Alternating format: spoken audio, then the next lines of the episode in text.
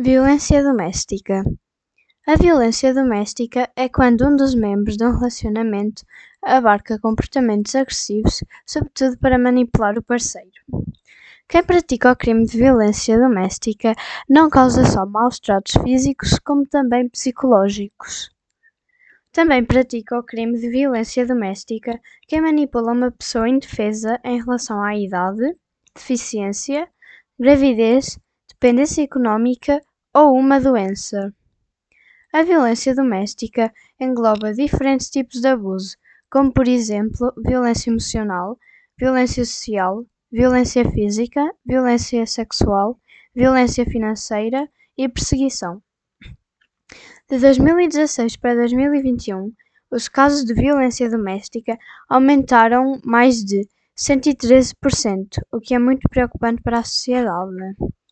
Em Portugal, quem sofre mais de violência doméstica são as mulheres, em seguida as crianças, depois os homens e por fim as pessoas idosas.